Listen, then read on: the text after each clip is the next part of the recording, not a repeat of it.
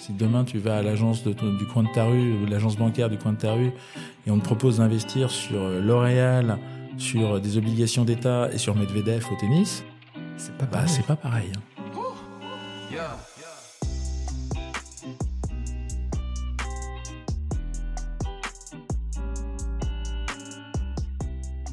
La double dose, c'est l'addition du courage et de la persévérance. Deux éléments essentiels à la réussite des projets qui nous tiennent à cœur. Moi c'est Alex, et dans ce podcast, je vous invite à la rencontre d'entrepreneurs, personnalités et sportifs qui peuvent vous inspirer par leur parcours, leur vision et leur déclic. Plus que des leçons entrepreneuriales, ici on se livre et on partage des leçons de vie. Bienvenue sur Double Dose, bienvenue sur votre podcast.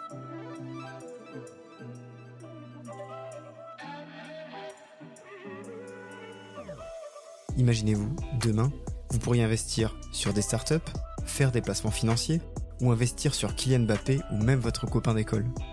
Aujourd'hui, on va parler investissement. Et vous verrez, pas seulement d'investissement au sens financier.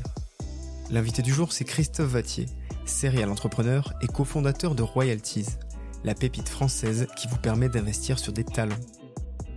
On parlera aussi d'investir sur nous-mêmes, via le travail, la formation, l'éducation et tout ce qu'on met en place pour réussir ses projets. Bon allez, ça tourne, fallait que je vous raconte un truc avant.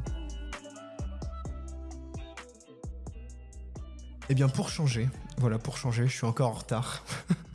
Alors je vous avoue, euh, les amis, c'est pas vraiment ma faute. On m'a dit rendez-vous au WeWork, euh, qui est du côté de Lafayette. Il se trouve qu'il y en a trois WeWork du côté de Lafayette. Alors vous comprendrez que j'en ai tenté un, ce n'était pas le bon.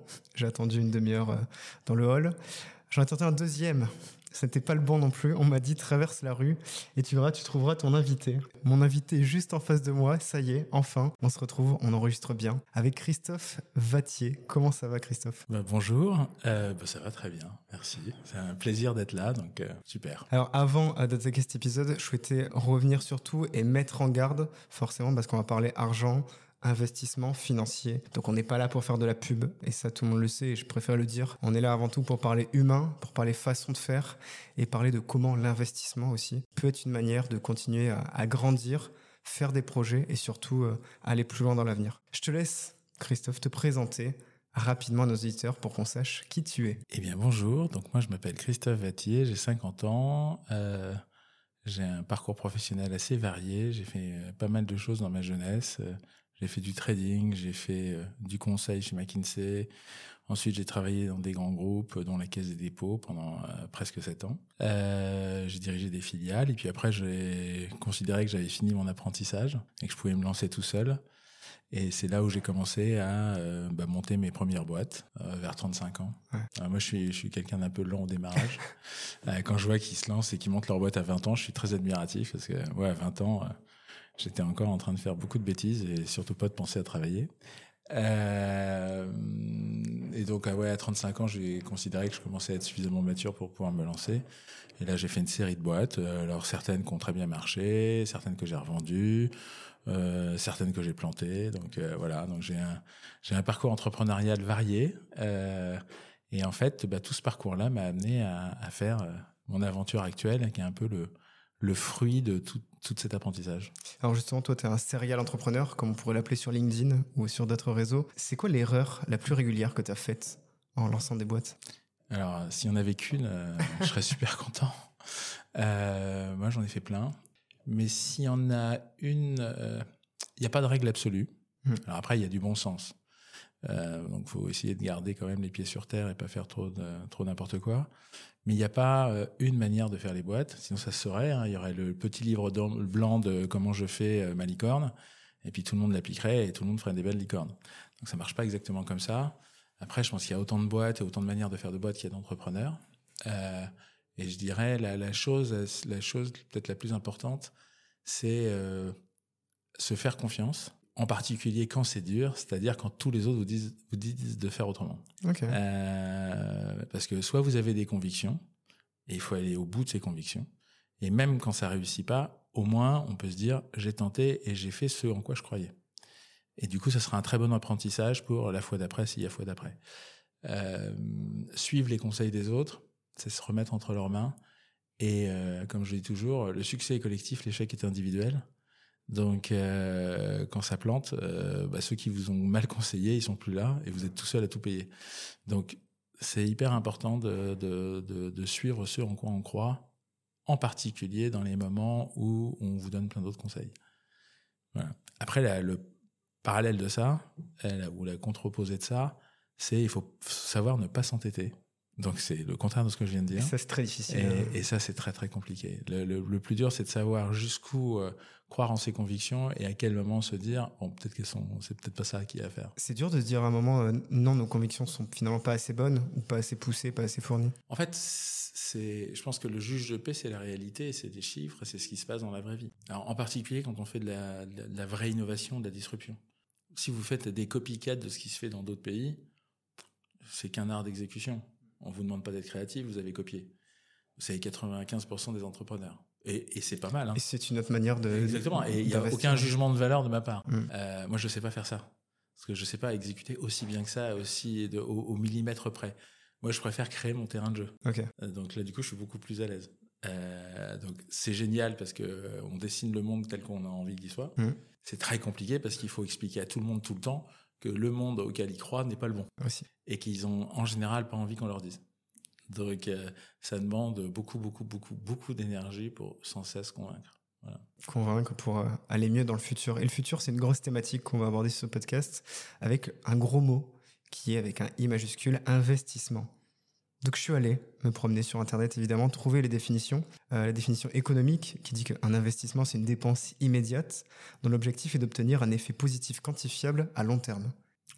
Jolie définition. Tu vois, donc ça c'est la définition économique. Mais j'ai envie qu'on aille plus loin. Et, quand on s'est eu au téléphone, c'était je crois il y a un mois, et on avait beaucoup parlé, on avait parlé d'humain aussi.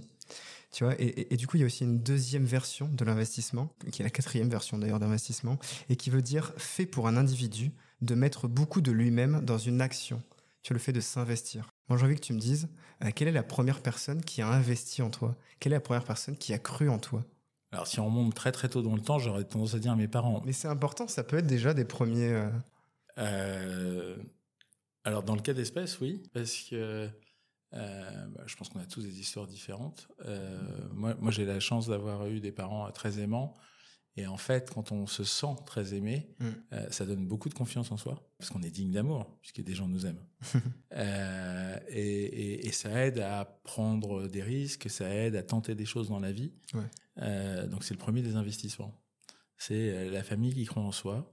Euh, et j'avoue que là, on ne décide pas vraiment, parce qu'on est là où on est, hein, et avec les parents et la famille qu'on a. Euh, et moi, j'ai eu beaucoup de chance sur cette dimension-là. Donc euh, voilà, c'était moi. C'est le premier investissement qu'on a fait sur moi, c'est celui-là. Les parents d'abord et ensuite il y a une personne déjà. Est-ce que pareil au niveau scolaire, des profs qui t'ont accompagné, des enseignants, des... Oui, je pense que la vie c'est des tonnes de rencontres. Donc oui, il y a eu des profs qui m'ont marqué, il y a des profs qui, qui ont impacté mon destin, mais je pense comme beaucoup, et c'est d'ailleurs toute la noblesse du, métier de professeur, c'est de, pouvoir marquer certains élèves et de façonner une partie de leur parcours. Donc j'ai eu cette chance-là. J'ai eu euh, tout au long de ma vie, j'ai eu des. Moi, je crois beaucoup aux rencontres, je crois beaucoup aux, échanges qu'on peut avoir. Et, donc, euh, bah voilà, mon, destin a été en partie forgé par des gens qui ont infléchi euh, mon parcours, que ce soit dans un cadre professionnel, que ce soit dans un cadre amical, que ce soit dans un cadre plus personnel. Euh, et, ça a eu beaucoup, beaucoup d'impact sur moi. J'ai échangé, je posais une question sur Instagram avant cet épisode, justement, où je savais qu'on avait parlé d'investissement. Et je demandais, est-ce que pour vous, faire des études, ça correspond à investir? Et certains m'ont dit non. Certains m'ont dit, je l'avais pas vu comme ça. Et selon toi, Christophe, est-ce que faire des études ou croire en soi, croire en ses projets, c'est investir sur soi? Alors, posé comme ça, je ne saurais pas dire. Moi, euh, moi, je conseille à tout le monde de faire des études et de, à partir du moment où on se sent à l'aise. C'est-à-dire qu'il y a des gens qui sont pas à l'aise avec l'école, qui sont pas à l'aise avec la manière de faire. Ça sert à rien de s'énerver. Ça sert à rien de se bloquer parce que de toute façon, ça va, ça va pas améliorer les choses et on va avoir le sentiment d'un échec euh, qui est pas bon pour la suite. Euh, maintenant, si on aime ça, euh, c'est un génial investissement. Euh, c'est vrai que plus on se nourrit, plus on apprend des choses, plus on a un regard acéré sur le monde, bah, je pense que ça aide beaucoup. Donc euh, oui, bah, moi je suis à fond pour les études. Hein. Euh, ou peut-être la formation, peut-être que le terme études, tu vois, exactement. Se former pour. Il y, a, plein de manières de se former et, l'école est, celle qui est la plus connue, mais il y en a plein d'autres. Euh, et je pense que ça c'est bien et c'est la c'est d'abord croire en soi. Hmm. Voilà, c'est une forme de confiance en soi que d'investir sur soi-même à travers les études, les formations. donc moi je suis très très à fond sur ça. Après, il y a, y a c'est marrant, on, me le rappelait ce midi, euh, je déjeunais avec un de mes investisseurs, et je sais plus pourquoi, dans le cadre de la conversation, euh, il me dit, euh, oui, mais toi, les grands, euh, les grands de la tech américaine, ils ont tous un point commun, c'est qu'ils ont, ils ont abandonné leurs études en cours de route. C'est vrai. donc ils ont tous la, en général ils ont tous fait Yale, Harvard ou le MIT. Ça reste quand même des très grandes écoles. Voilà, exactement. Et, et, et donc c'est vrai, c'est vrai, c'est faux.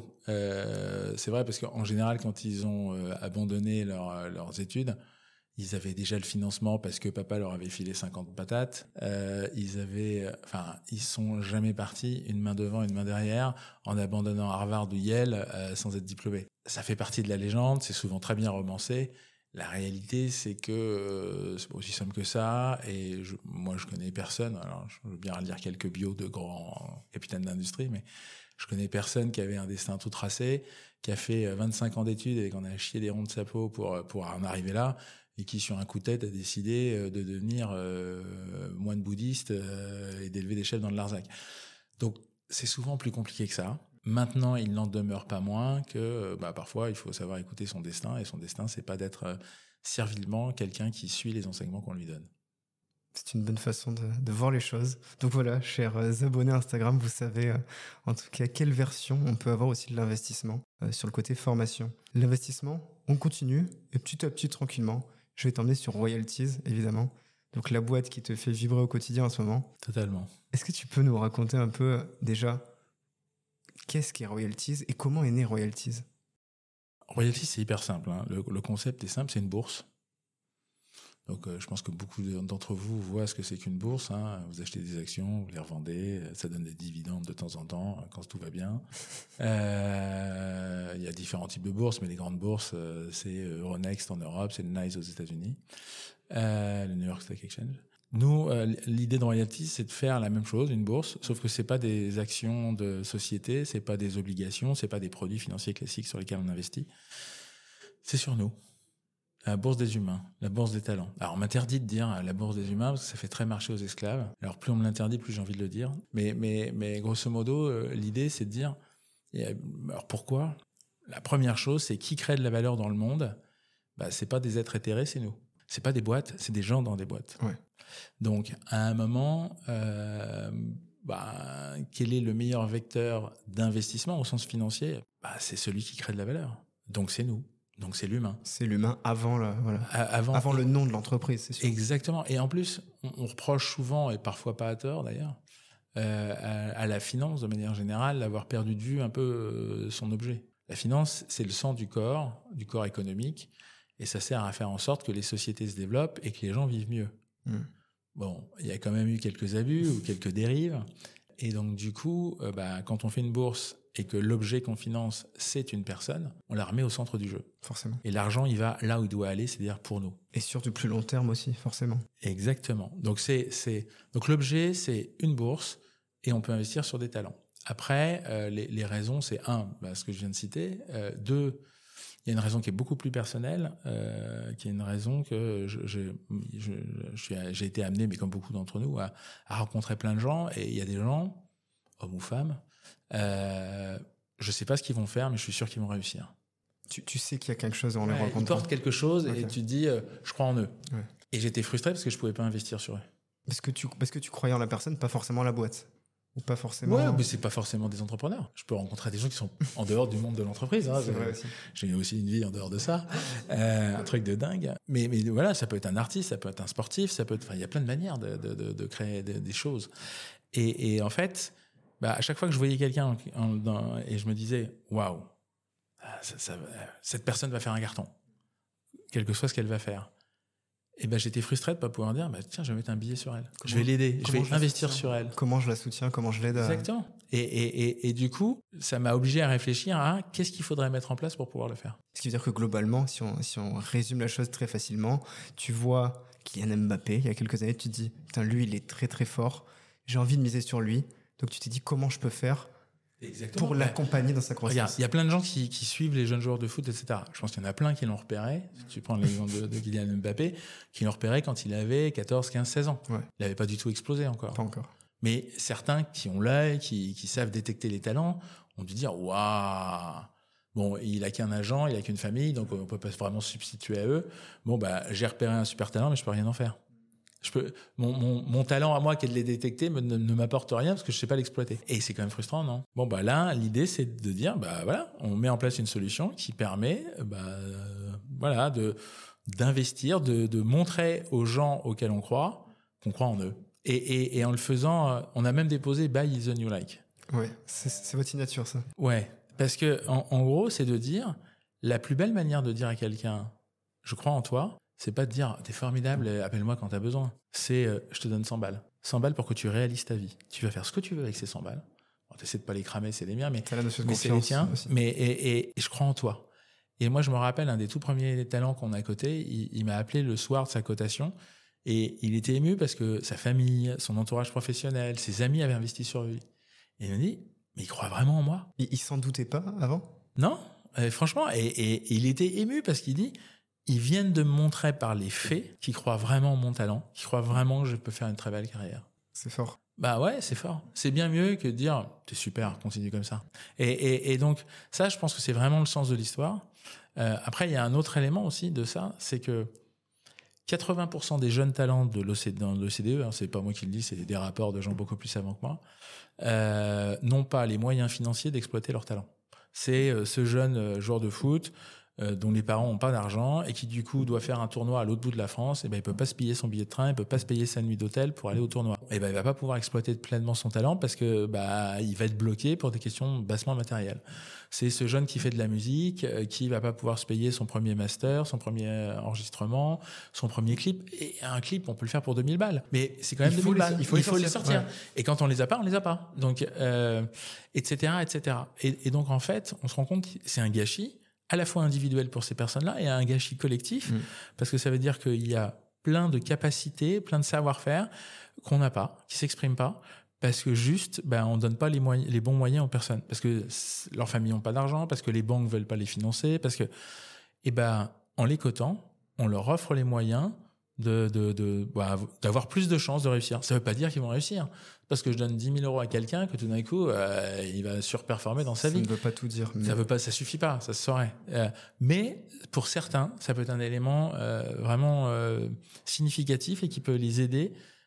Donc pour nous, c'est aussi cette bourse, c'est aussi le moyen d'aider ce qu'on appelle nous les infinançables. Mais je trouve intéressant ce côté euh, donner les moyens de réussir, tu vois, parce qu'on on a les Jeux Olympiques qui arrivent l'an prochain, et je vois énormément d'athlètes qui lancent des cagnottes à droite à gauche parce qu'ils n'arrivent pas à avoir, tu vois, obtenir, des fois c'est du 20 000, 40 000 euros, ce qui, ce qui peut paraître très faible, et on les voit à droite à gauche essayer de faire des cagnottes litchi, ulule, ou de faire des, des coups de com incroyables, et c'est que ce principe, euh, qu'on va peut-être détailler un petit peu, permet justement d'accompagner ces personnes aux Jeux Olympiques 2024. Tu vois, le rêve d'une vie qu'on peut accompagner. Exactement. L'exemple d'Alizé Mineur, voilà, je vais la citer, voilà, qui a lancé sa cagnotte il y a quelques mois, voilà, qui fait du javelot, qui est une lanceuse de javelot. D'accord. Donc voilà, donc ceux qui veulent la soutenir, n'hésitez pas, elle n'est pas encore sur Royalties, vous pouvez aussi la soutenir. Et, et, et, puis du coup, j'irai voir, je serais ravi qu'on la cote.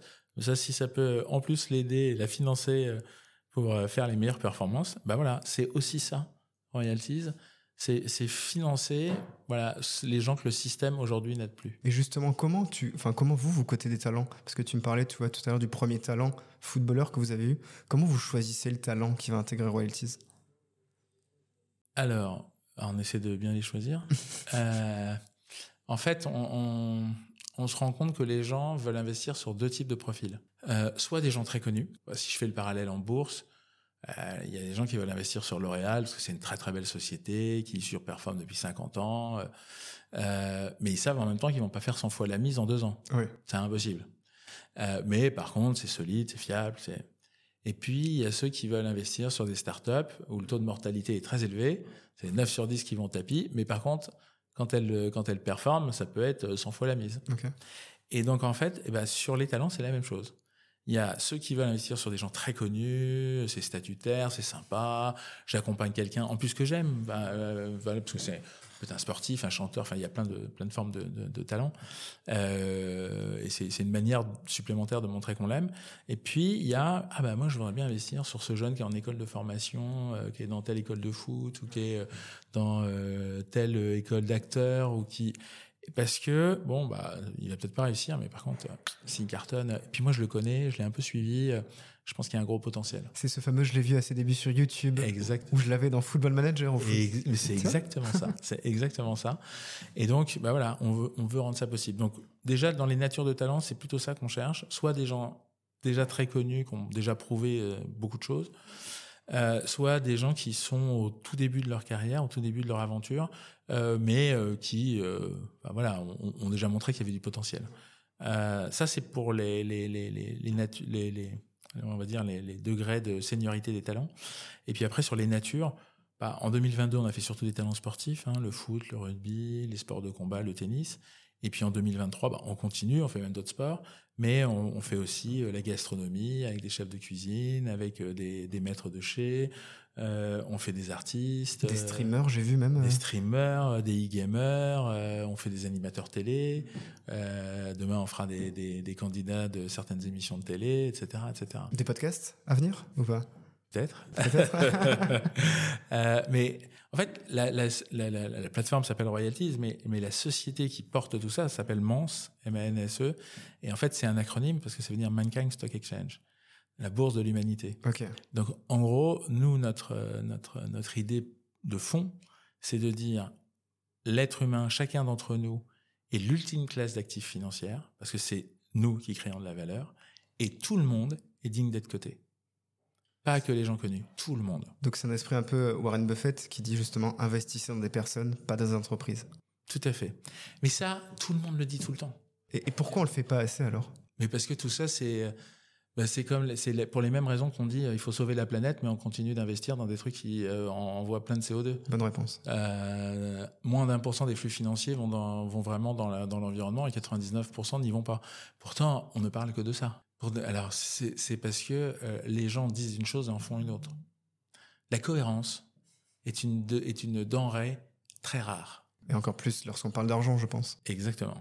Euh, et, et, et dans le cas d'espèces moi, le nombre de fonds que je vois où euh, en, en, en, la baseline, c'est on investit dans des équipes, on investit dans des talents. Je dis, oh, formidable, on va avoir plein de trucs à se dire. Et très très vite, euh, c'est ah non mais on n'a jamais vu ce que vous faites. Nous, il nous faut des métriques euh, de comparables. Bah non, je fais de l'innovation. Donc, euh, si je suis vraiment innovant, il y en a pas d'autres des comparables. Voilà, c'est ah non mais franchement c'est formidable ce que vous faites. Mais là, vous n'avez pas coché la case B22. Là, on est un peu embêté. Et si investi dans une équipe ou, ou, ou tu es, un, un, quelqu'un qui coche des cases? Il y a souvent un énorme écart entre ce qui est dit et ce qui est fait. Euh, parce que le faire vraiment, c'est prendre des risques. Et en général, il y a peu de gens qui prennent des risques. Du, du coup, potentiellement, euh, c'est plus facile d'investir sur un talent que sur une boîte. Et pour autant, les gens n'osent pas le faire. Non, parce qu'ils n'ont pas l'habitude. Moi, il y a un truc qui me surprend. Pourquoi, ça, on est, pourquoi une boîte similaire à nous n'existe pas depuis 30 ans? Mmh. Pourquoi? Pourquoi on n'investit pas sur des gens? C'est quand même une évidence. Quand on le dit, c'est-à-dire pourquoi on n'investit pas sur nous? Tu parlais tout à l'heure, euh, bah, j'investis sur moi, je vais à l'école. Euh, j'investis sur moi, je vais faire des choses. Je vais, je vais faire des choses. Euh, je vais faire des formations ou je vais tenter des choses. J'investis sur moi, je crois mmh. en moi. Pourquoi on le fait pas à l'échelle industrielle? Pourquoi on les fait Pourquoi on n'investit pas financièrement sur les gens?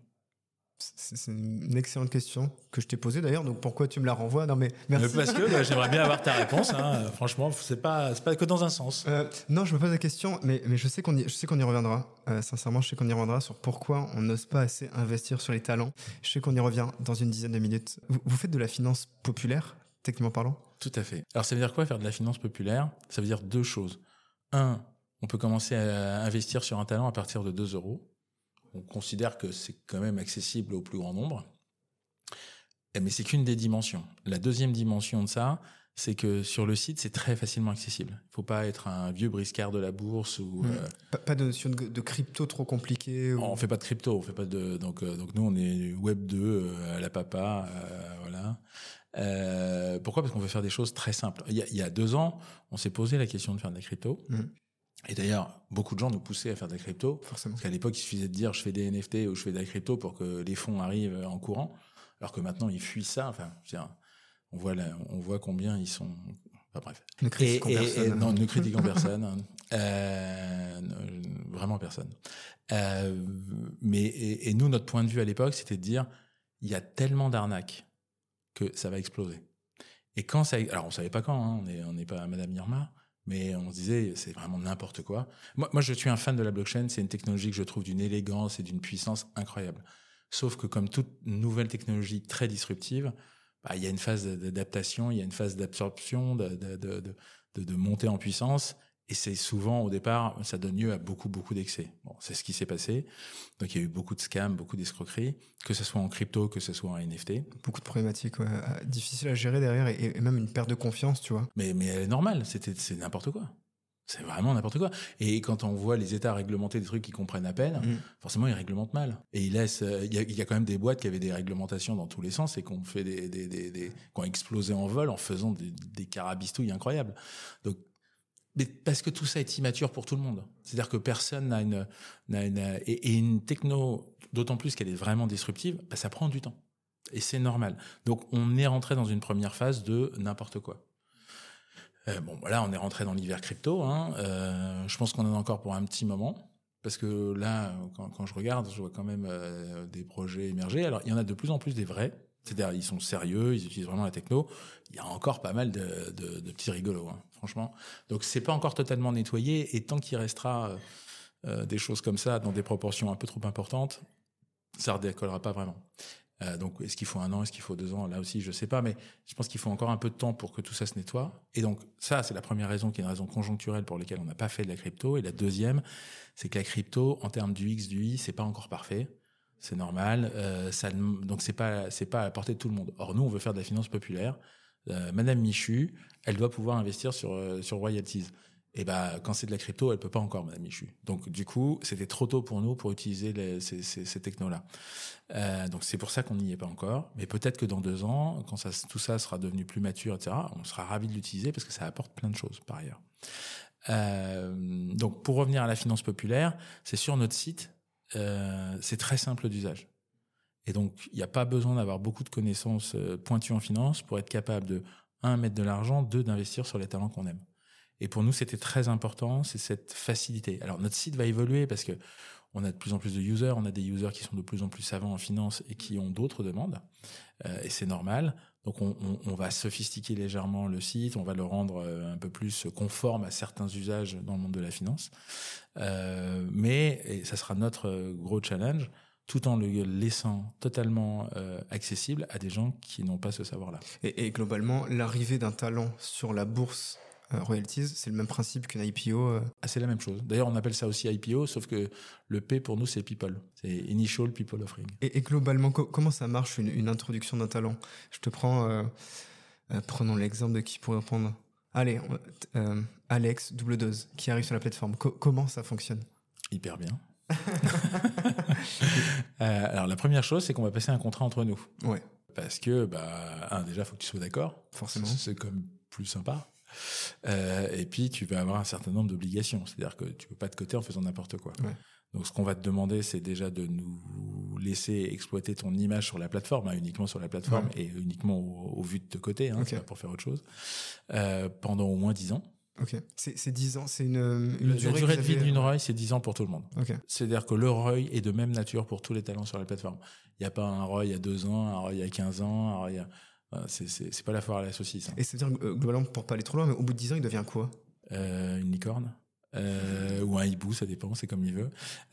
Euh, bah, au bout de- alors, après, je vais revenir sur, sur, sur le ROI lui-même. Ça, ça, ça, ça, ça- euh, mais donc, la première chose, on passe un contrat avec toi. tu nous donnes le droit d'exploiter ton image sur le site pendant 10 ans. Tu nous donnes 10 ans d'exclusivité. Ok. C'est-à-dire que tu ne pourras pas te coter si demain d'autres plateformes de même nature se mettaient, d'autres bourses des talents se Sur mettaient- El Rey de la Tease, euh, un espagnol. voilà, par exemple, et ben tu pourrais pas y aller. Et puis le, le troisième point, c'est on va te demander de communiquer auprès de tes fans, communiquer auprès des gens euh, que ta communauté de manière Ouais. générale, euh, pour dire, hé les gars, maintenant vous pouvez investir sur moi, allez sur royalties. Ok. Voilà. Donc ça, c'est les grands éléments du contrat. Bon, il y en a deux, trois autres, mais, mais, mais ça, c'est les grands éléments du contrat. Et pour ça, on va te payer. Et puis, donc, une fois qu'on a fait ça, bah, nous, on va t'annoncer. Donc, on va essayer de prendre un jour un peu pertinent où tu vas pouvoir, où il se passe des choses dans ta vie. Et on va dire, regardez, il fait des trucs géniaux. Et en plus, bah, maintenant, vous pouvez investir sur lui. En plus, ouais. Voilà. Et donc là, on fait ta cotation. Euh, et donc, on met un certain nombre de ROI à disposition euh, des, des investisseurs, enfin du public, euh, qui peuvent à ce moment-là l'acheter. Voilà. Donc c'est très très simple. Et après, bah, ton cours varie en fonction de l'offre et de la demande. hein, c'est une bourse. Donc euh, voilà, plein de gens veulent acheter du ROI de toi, bah ça monte. Plein de gens, euh, t'as dit une bêtise à la radio, euh, dans un podcast, euh, bah pff, ça va baisser, hein, ça va être moins bien. Euh, donc voilà, donc ça dépend des événements de ta vie, mais comme une boîte en fait. Ouais. Et en plus de ça, tous les mois, aux porteurs de ROI, tes porteurs de ROI, en fonction de tes performances économiques réelles dans la vraie vie, on va leur payer un rendement. Et ça, vous le définissez en amont avec le, le talent, justement? Non, ça c'est indépendamment du talent. Comment on fait ça? Euh, Parce qu'on ne demande pas d'infos au talent. Le talent, c'est très simple pour lui.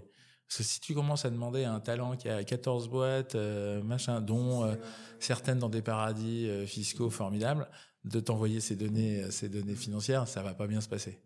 Dans 99% des cas, il va dire non. Et quand il dit oui, nous, on est complices d'évasion fiscale, donc on n'a pas envie. Pas ouf. Parce que sinon, quel en tôle. Donc, donc, on fait pas ça. C'est trop compliqué dans la vraie vie. Euh, nous, ce qu'on fait, c'est qu'on a développé des algorithmes qui sont capables d'émuler tes revenus à toi. Très bien. Et on, on se nourrit de tonnes de données qu'on peut acheter. Je te, je te donne un exemple. Un joueur de foot, il a deux grands types de revenus. Il a des revenus sportifs, hein, ce qu'il gagne sur le terrain, et il a des revenus publicitaires. Forcément. Sponsoring. Les sponsoring, euh, enfin pub, enfin tout ce que tu veux. Euh, sur le- le- le- la première partie de ces revenus qui sont sportifs, nous on achète, on a accès à des bases de données, on achète les données et donc on sait ses salaires. Euh, et pour la partie publicitaire, nous on calcule ce qu'on appelle sa puissance digitale, donc euh, le nombre de followers sur ses réseaux sociaux, les, les taux d'engagement, les nombres de posts payants, la valeur des posts payants, enfin toutes ces données-là s'achètent. On le compare avec des millions de personnes, parce qu'on achète ça pour des millions de personnes, et on est capable de dire, ah ben voilà, il a plutôt tel type de comportement, et quand on regarde des gens qui avaient un comportement similaire euh, il y a 5 ans, ils sont à tel point 5 ans plus tard. Donc on peut inférer qu'il a la potentialité d'aller là. Et ce qu'on fait, c'est qu'au moment où on code quelqu'un, on crée une gaussienne de ses, euh, de ses revenus euh, sur 10 ans, et tous les mois, avec les données réelles, on recalcule où il est. Est-ce qu'il en a avance? Est-ce qu'il est en retard? Est-ce qu'il est là où il est attendu?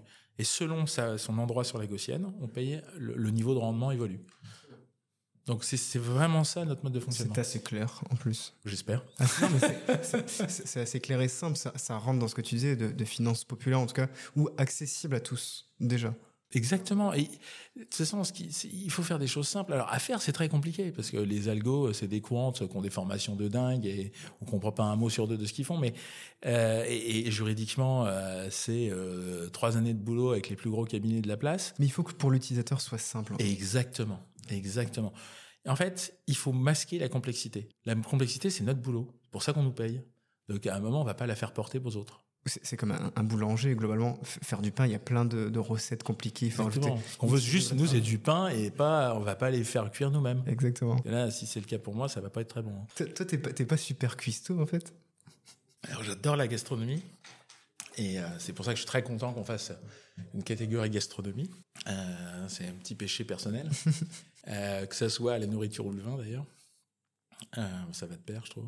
Non, moi, je suis, j'a- j'adore aller manger, mais je suis très, très mauvais à cuisiner. hein. Je- C'est pas, c'est pas ton talent principal? non. C'est pas, même pas un talent. C'est même court. pas un talent Ouais. tout court. hein. C'est c'est un défaut majeur. en fait. Je, je reviens plus, euh, plus globalement. Même quand on était petit, en fait, je me rends compte, on, on faisait déjà de l'investissement. Tu sais, que ce soit les cartes Pokémon, les billes, les POG, les cartes Panini. Tu vois, Complètement. on le faisait déjà, en fait, même à 6 ans, on investissait. Ouais, bah, t'as as le côté collectionneur en fait. En fait, t'as l'esprit du collectionneur. Et l'esprit du collectionneur, ça commence très tôt. C'est vrai. Et, et- et en fait, c'est ça. C'est je veux avoir euh, bah, toutes les billes qui existent euh, sur Panini. C'est je veux avoir l'équipe complète, dont les deux joueurs rares euh, qui sont hyper durs à trouver. Et, et- donc du coup, bah, ça donne lieu à des échanges, à des trades, à des voilà. C'est c'est on a cet esprit-là. Et puis en grandissant, il disparaît pas. hein. En général, il se renforce. Alors nous, c'est un peu différent parce que là, ce que tu décris, c'est une, une, boîte qui a une très belle réussite française, qui s'appelle Sorar, euh, et, et, qui s'est construit en étant Panini 3.0. Ouais. Euh, alors après, ils ont évolué, ils font plus de gaming et ils sont, ils sont dans une autre, dans une autre orientation aujourd'hui. Mais à leur démarrage, c'est exactement ce ressort-là que tu viens de citer qu'ils ont exploité, mais de manière beaucoup plus moderne. Ouais. Et, et, et, avec un, un, énorme succès au démarrage. Enfin, franchement, euh, nous, on n'est pas du tout, on n'est pas du tout là-dedans. Nous, on est dans le, on est vraiment dans le côté j'investis au sens boursier, c'est-à-dire je crois en quelqu'un et j'ai envie de, de, de, réussir avec lui. Sur long, enfin, forcément sur du long terme. Ouais, c'est pas, euh, c'est, alors il y a, nous on a des gens qui achètent des ROI et qui les revendent le jour même et qui essaient de faire un gain dans la journée. Ils font de l'intraday comme on dit en bourse. Euh, donc on en a plein des comme ça, mais on en a aussi plein euh, qui disent, ah bah non, moi je vais acheter un ROI à 2 euros, ça va me rendre 10% de rendement annuel, c'est génial. Et puis en plus, bah moi je crois à ce talent, donc demain ça vaudra peut-être 10 euros. Et euh, donc, donc tu as, différents types d'investisseurs avec différents comportements, mais c'est très bien, c'est. Faut, si tout le monde avait la même attitude, euh, ça se ferait pas un marché. Quoi. Lorsqu'on s'est eu au téléphone il y, a, il y, a, un mois, je te disais au début, j'étais très euh, mitigé par le fait de te recevoir parce que c'est vrai que c'est un secteur que je connaissais pas, qui parlait beaucoup d'investissement et, et, et c'est un secteur qui reste assez aussi controversé. Tu vois, dès qu'on parle d'argent, c'est toujours controversé. T toi, comment, enfin toi et l'équipe justement, comment vous gérez tout ça? Comment vous gérez le fait que vous soyez quand même sur un secteur compliqué dans le fond Est-ce que la notion juridique est importante? Est-ce qu'il y, y, a un vrai côté autour de la régulation? Comment? Bah, Nous, on est une boîte où on fait du droit et des maths. On est un peu austère. Hein. Ouais, pas, pas drôle sur le fond. Hein. Non, les mecs super chiants. euh, mais mais c'est ça d'abord le cœur de ce qu'on fait. Mmh. Euh, après vient le, le, côté glamour avec les talents, le marketing, etc. Et là, il y a la couche euh, paillette, euh, tout ce qu'il vaut. Mais le, le cœur de ce qu'on fait, c'est vraiment du droit et des maths. Mmh qui sont d'ailleurs de matière très proche. C'est très très que je déteste d'ailleurs, donc ça tombe bien. Alors, euh, bah, je t'invite ouais. à être utilisateur de la plateforme, mais pas plus. Et, et, donc du coup, bien entendu, le juridique et le réglementaire sont essentiels. Euh, le monde de la finance, c'est un monde de confiance. Donc la confiance, ça se construit parce que euh, les gens qui sont là sont sérieux, travaillent bien et font ce qui doit être fait. Voilà. Donc euh, donc on s'est attaché dès le départ à faire ça. D'abord avec des gros partenaires. On a travaillé avec Publicis, on a travaillé avec Baker McKenzie, on a travaillé avec des gens qui sont des noms mondiaux pour montrer que on, on voilà, on, on, se donnait les moyens de faire quelque chose de très sérieux. Se donner une crédibilité aussi, ça c'est important. Exactement. Il y a deux points. Il faut être crédible et légitime. Mm. Voilà, c'est les deux points. Euh, et, et c'est pour ça que moi je suis très très fier de l'équipe qu'on a aujourd'hui euh, chez Royalties parce que ce sont des gens qui ont des magnifiques carrières dans des très très grands groupes et qui sont euh, qui ont décidé de, de, quitter, je dirais, des voies un peu royales et bien tracées pour venir sur un chemin un peu différent. Mais royalties quand même. Exactement. Mais quand même, il y a, y a quand même les capacités de porter un peu de voilà un peu de grandeur. Euh... Tu parles, pardon, je te coupe, mais tu parles de légitimité, légitimité, pardon, et crédibilité. C'est aussi un, une problématique qu'ont les talents en fait, parce que quand tu es jeune, tu as cette notion de légitimité à obtenir. Alors ça dépend des talents, ça dépend de comment la, la manière dont les gens vivent les choses, mais ça reste quand même deux piliers essentiels de, de pour tout le monde dans sa vie. C'est euh, d'être légitime à faire ce qu'on fait et d'être une fois qu'on est légitime, d'être crédible. Euh, et d'ailleurs, souvent des gens ont le syndrome de l'imposteur parce qu'ils ont pas, un, il leur manque un des deux. Et, du coup, ça leur fait faire pas mal de bêtises parce que du coup, euh, voilà, ils sont pas à l'aise par rapport à ce qu'ils sont. Euh, et nous, bah, là, pour le coup, en tant que société, pas simplement en tant qu'individu, mais en tant que société, on a eu le, on a le même sujet. C'est, on rentre dans le monde de la finance, qui est un monde de confiance. Donc, il faut qu'on monte pas de blanche, il faut qu'on montre qu'on est sérieux, il faut qu'on montre qu'on est les bonnes personnes pour faire ce qu'on fait. Voilà. Donc, on s'est beaucoup attaché à ça. Et la réglementation et les aspects juridiques sont fondamentaux. La plupart des boîtes considèrent la réglementation comme un, un point euh, compliqué, euh, embêtant, qui fait perdre du temps, qui coûte beaucoup d'argent. Alors c'est vrai, ça fait perdre du temps, ça coûte beaucoup d'argent, ça je confirme. Mais c'est aussi une énorme opportunité. Euh, là, par exemple, on est en train de se faire réguler aux États-Unis comme un instrument financier. Pour nous, c'est une opportunité incroyable. Euh, D'ailleurs, on serait la première euh, boîte française à avoir cet agrément. Donc on en sera déjà très fiers. Ça, parce que ça montre la qualité du travail qui a été exécuté ces dernières années. Et, et c'est un point de voilà, c'est un point de validation. Et puis deux, ça ouvre des perspectives de dingue parce que demain, quand le ROI est considéré comme un instrument financier au sens légal du terme et euh, régulatoire du terme, bah, ça nous offre la possibilité de le faire distribuer par des institutions financières. Et là, pour le coup, c'est plus la même chose. Si demain tu vas à l'agence du coin de ta rue, l'agence bancaire du coin de ta rue, et on te propose d'investir sur euh, L'Oréal, sur des obligations d'État et sur Medvedev au tennis, c'est pas pareil. Bah, c'est pas pareil. Hein. Ça va, bon bah, ça va un peu changer notre destin. Donc, donc voilà, on s'est attaché, et c'est pour ça que dès le début, quand tout le monde lançait des boîtes et se concentrait sur le côté marketing, paillettes, machin, nous, on faisait le sale boulot entre guillemets. Euh, on était soutiers, on était dans la mine, on était euh, sale, euh, hirsute et tout ce que tu veux. Mais quand on a commencé à mettre le nez dehors, on avait des, des fondations qui étaient très solides. Et ça, c'est très important. Mais c'est ce qu'on disait en off, tu vois, et là je sais que ça fera plaisir à mes élèves, du coup, qui l'écouteront, cette notion de, de, crédibilité, mais même investir sur des talents, on le fait. Tu vois, moi je le fais en étant professeur, en étant intervenant, j'investis, enfin je donne du temps pour eux. Euh, même quand tu es en entreprise, que tu recrutes un alternant, un stagiaire, un jeune CDD, tu vois, c'est une notion d'investissement aussi. Et ça, c'est ce qu'on se disait beaucoup, c'est vrai que, en fait, on le fait déjà, investir dans des talents. Ouais, mais là, on le pousse euh, vraiment à son paroxysme et, et, à, et, à, la manière la plus, la plus forte possible. Mais tu vois, par exemple, moi, demain, je rêve que des grands groupes, euh, ils, font, ils détectent les talents, souvent les iPods, les hauts potentiels. Euh, demain, moi, je rêve qu'une grande entreprise dise, bah, je vais faire un fonds, tous mes hauts potentiels, je les mets dans le fonds. Ouais. Je vais les payer. Parce que je les fais, du coup, je vais investir sur eux, au sens littéral du mot investir. Je vais investir sur eux. L'intérêt, c'est quoi? C'est que demain, le iPod, il, il quitte la boîte. Mm il va dans une autre boîte, il réussit dans une autre boîte. Eux, comme ils ont investi sur lui et qu'ils ont acheté concrètement des ROI de lui, bah, quand il réussira ailleurs, ils vont quand même en bénéficier. et je trouve que ça crée une continuité, ça crée une, filiation, et, voilà, c'est quelque chose d'important. Et aujourd'hui, on n'a pas les moyens de faire ça sans les nouveaux outils qu'on propose. Tu contribues à ton premier amour, en tout cas, qui va, qui, qui va réussir derrière. Exactement. C'est quoi ton talent, Christophe, toi? Euh, c'est de, c'est de voir dans les choses ou les personnes euh, euh, la meilleure partie d'elles-mêmes est ce qu'elles peuvent devenir. Ça, c'est et, c'est pour ça que je fais ça d'ailleurs, parce que c'est c'est, c'est juste l'expression, la, la, la, la, mise en forme de ce talent-là. Mmh. Voilà. Donc je ne fais qu'exécuter mon propre talent. Est-ce que euh, la bande dessinée, c'est un talent ou c'est une passion pour toi? Alors, je suis nul en dessin, donc je n'ai absolument aucun talent.